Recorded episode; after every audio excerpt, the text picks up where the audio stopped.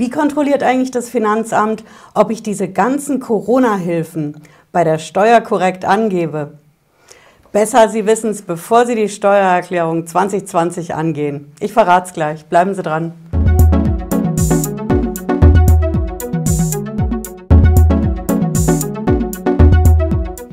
Ich bin Patricia Lederer, ich bin Rechtsanwältin in der Frankfurter Steuerrechtskanzlei Lederer Law. Ich freue mich, dass Sie dabei sind. Ja, die ganzen Corona-Hilfen sind in aller Munde, klar. November- und Dezemberhilfe, Überbrückungshilfe, Phase 3 startet jetzt am 1. Januar. Viele fragen sich, was mache ich denn mit dem Ding bei der Steuererklärung? Muss ich das überhaupt angeben? Knifflige Frage. Wir haben viele Videos hier auf dem Kanal, habe ich gemacht in denen ich erklärt habe, wie das Ganze zu beantragen geht, wie das mit den Fixkosten ist, was jetzt bei der Phase 3 auf uns zukommt. Wenn Sie es nicht verpassen wollen, wie es da läuft, lassen Sie ein Abo auf dem Kanal. Aber heute schauen wir uns mal die Sache aus der Perspektive vom Finanzamt an. Denn so viel steht fest, das Ganze wird kontrolliert werden. Soforthilfe gab es im Frühjahr, Überbrückungshilfe im Sommer die Phase 1, Herbst und Winter die Phase 2, Novemberhilfe, Dezemberhilfe. All dieses Corona-Geld muss ich in der Steuererklärung angeben. Wenn Sie es selber beantragt haben, werden Sie es vielleicht gesehen haben in diesem Kleingedruckten in dem Antrag. Da steht das drin. Teilweise steht drin, dass diese Gelder steuerpflichtig sind. Teilweise steht auch, sie seien steuerbar. Im Endeffekt heißt das, ich muss die ganze Knete bei der Steuererklärung angeben. Ja, wie will das Finanzamt das kontrollieren?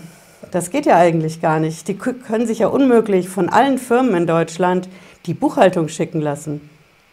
Ich sage es Ihnen, die Finanzbeamten können das ganz leicht kontrollieren und zwar anhand der Steuererklärung. Wenn Sie eine Steuererklärung einreichen, dann sind das ja immer diese klassischen Formulare. Ne? Und es steckt ein Ding drin, Manche nennen es Gewinnermittlung. In der Steuersprache nennen wir das Einnahmenüberschussrechnung. Das ist das, wo Sie oben die Einnahmen angeben, die die Firma erzielt. Unternehmen, Selbstständige, einfach die Betriebseinnahmen. Dann brechen Sie die ganzen Ausgaben runter, ziehen die ab und am Ende kommt der Gewinn oder der Verlust raus.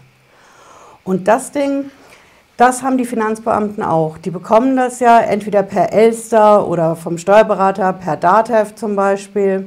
Die bekommen das digital.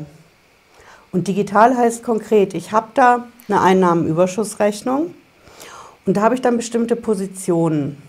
Und diese Positionen, wenn Sie wissen, wie die Finanzbeamten die kontrollieren, dann verstehen Sie auch, wie das funktioniert. Denn in den Positionen, da steckt konkret drin, die erste Position in dieser Einnahmenüberschussrechnung. Das sind die Betriebseinnahmen. Und das gucken sich die Finanzbeamten ganz genau an, denn da stehen ja auf der einen Seite die regulären.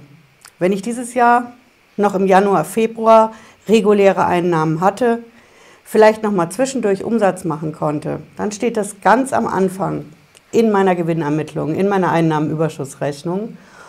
Und das sind aber meine regulären Einnahmen. Da würde ich das auf keinen Fall reinpacken. Und zwar aus zwei Gründen. Erstens, die regulären Einnahmen, wenn ich nur die habe in dieser Einnahmenzeile, dann sieht das Finanzamt, okay, ich habe eine Einnahmenposition, aber die wissen ja nicht, sind das reguläre Einnahmen oder sind das die Corona-Hilfen? Und der zweite Grund, weswegen ich das da nicht reinschreiben würde, ganz einfach, auf keinen Fall mit Mehrwertsteuer das Ganze ansetzen. Die Mehrwertsteuer, wer selber bucht, wird es kennen. Ja, wenn ich einen Umsatz habe, ich habe zum Beispiel Rechnungen an Kunden im Monat, dann mache ich die ja plus Mehrwertsteuer und ich buche das als Einnahme. Und dann landet das eben bei den Betriebseinnahmen mit meiner Mehrwertsteuer. Wenn ich aber so eine Corona-Hilfe, egal ob sie Soforthilfe, Überbrückungshilfe, Novemberhilfe, was auch immer ist, wenn ich die buchen will, darf ich auf keinen Fall diese regulären Konten bebuchen, weil das Ding hat ja keine Umsatzsteuer. Es steckt keine drin und ich muss auch keine drauf bezahlen ans Finanzamt. Schon deswegen muss ich eine eigene Position dafür suchen, um eben ja, das abzugrenzen von meinen regulären Einnahmen, die ich, wenn auch vielleicht wenige oder kaum oder gar keine, in 2020 hatte. Und dann muss ich mich auf die Suche machen, wo packe ich das eigentlich hin? Sie werden es kennen, auch wenn Sie selber die Steuererklärung machen, in den verschiedenen Steuersoftwaren, die es so gibt. Da gucke ich dann, welches Buchhaltungskonto passt denn. Ich kann natürlich sagen, okay, das ist ein Zuschuss. Da gucke ich mal, wenn ich bei den Ausgaben was finde, zum Beispiel da, wo meine Kontoführungsgebühren sind, meine Bankgebühren, da kann ich sie als Einnahme hinpacken. In der Steuersprache nennen wir solche Konten Nebenkosten des Geldverkehrs. Passt nicht so ganz auf die Corona-Hilfen. Also suche ich weiter. Wo könnte ich es denn dann finden? Ich könnte sagen, okay, ich suche mal in den außergewöhnlichen Einnahmen. Gibt es sowas bei der Steuer? Das gibt es. Ich habe das auch mal mitgebracht. Das ist ein Konto, das nennt sich sonstige Erträge unregelmäßig. Würde eigentlich passen auf die Corona-Hilfen. Ne? Sonstige Erträge, also nicht meine regulären, und unregelmäßig es ist eine besondere Lage in 2020. Es gibt Steuerberater, die das empfehlen, dass man das da reinpackt. Ich würde es nicht machen. Ich würde es aus einem ganz einfachen Grund nicht machen, weil wenn ich in sonstige Positionen was reinbuche, weiß das Finanzamt ja auch nicht, was es ist und stellt mindestens eine Rückfrage. Das kann ich mir sparen, indem ich es da nicht hinbuche. Sonstige kann alles sein, alles Mögliche. Ähm, das sind so Auffangkonten, so allgemeine Dinger. Ich würde es versuchen, gar nicht erst zu buchen. Verfluchen könnte ich es auch. Aber ja, wenn Sie, es kommt ein bisschen darauf an, was für einen Kontenrahmen Sie haben bei sich in der Buchhaltung. Ne, die meisten haben ja den SKR 3 und im SKR 3 habe ich mitgebracht, da ist das dieses Konto 2709.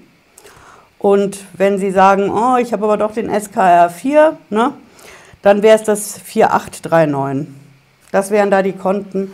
Aber wie gesagt, ich würde das nicht da drauf packen, weil das einfach zu Rückfragen führen kann und jede Rückfrage nervt mich, kostet mich Zeit oder poppt beim Steuerberater auf und kostet mich damit Geld.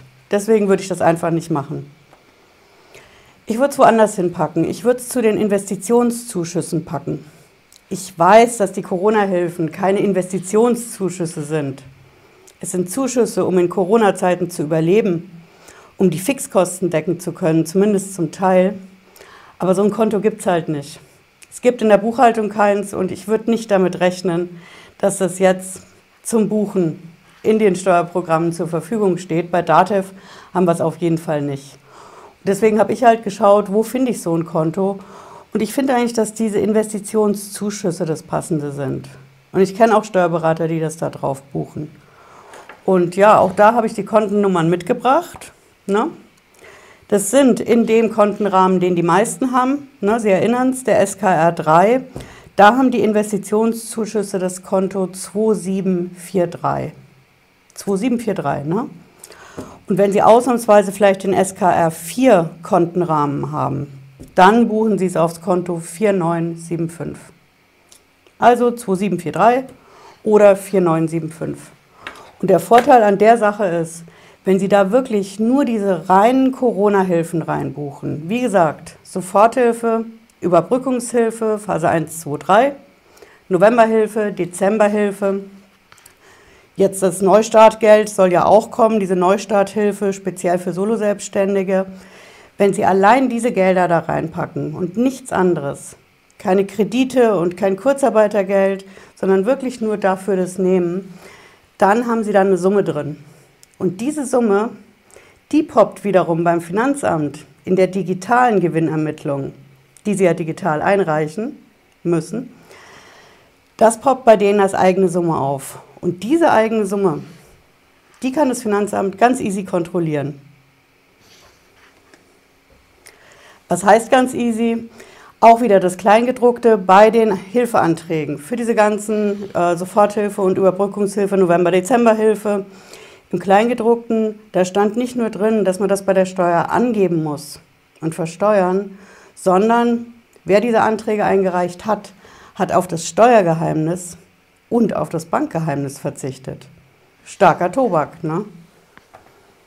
Und so ein Verzicht bedeutet im Endeffekt, wenn ich meine Steuererklärung einreiche und ich habe dann da eben meine besondere Position, Summe X in diesen Investitionszuschüssen drin und das kommt beim Finanzamt an, Dann stellt die Finanzamts-KI fest, okay, hier ist dieser Betrag.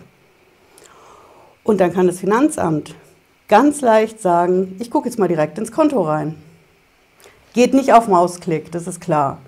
Aber ich habe ja diese Hilfe in Corona-Zeiten, die habe ich von so einer sogenannten Bewilligungsstelle gekriegt. Bei uns in Hessen ist das das Regierungspräsidium.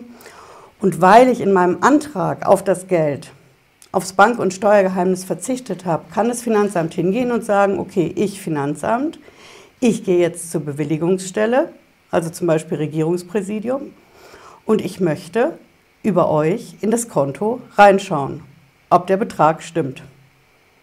So kann das ablaufen. Das Finanzamt kann auch einfach beim Regierungspräsidium nachfragen, Leute, was habt ihr eigentlich ausbezahlt? Hängt noch ein bisschen davon ab, weil es natürlich KI gesteuert auch wieder laufen wird. Das ist ähm, mit reiner, ja, menschlicher Arbeitsweise ist das kaum zu schaffen. Aber so wird das funktionieren. Also meine Summe, die ich in der Steuererklärung in einer eigenen Position angebe, die wird kontrolliert werden können. Und jeder, der das Geld beantragt hat, hat dieser Sache zugestimmt, dass das eben so kontrolliert werden kann.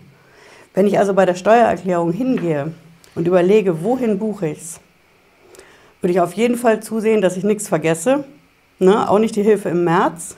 Alle Hilfen müssen da rein und vor allen Dingen ins richtige Konto nicht irgendwo und auch nicht irgendwie ein Umsatzsteuerkonto erwischen, weil ich dann vielleicht sogar noch Mehrwertsteuer drauf bezahlen muss, sondern so ein Investitionszuschusskonto. Damit können Sie safe sein, dass Sie alles korrekt bei der Steuer angegeben haben und jedenfalls kein Verfahren wegen Steuerhinterziehung, wegen Subventionsbetrug und was es sonst noch so gibt für die Firmen beim Finanzamt. Sowas haben Sie dann nicht am Hals. Ja, ich hoffe, es hat Sie ein bisschen schlauer gemacht heute in Sachen Steuer- und Finanzamt, denn da werden diese Hilfen, die jetzt in 2020 alle fließen, definitiv aufpoppen und kontrolliert werden. Jetzt wünsche ich Ihnen einen schönen Abend, bleiben Sie gesund und wir sehen uns, wenn Sie mögen, spätestens Freitag 18.30 Uhr wieder. Bis dahin, ciao.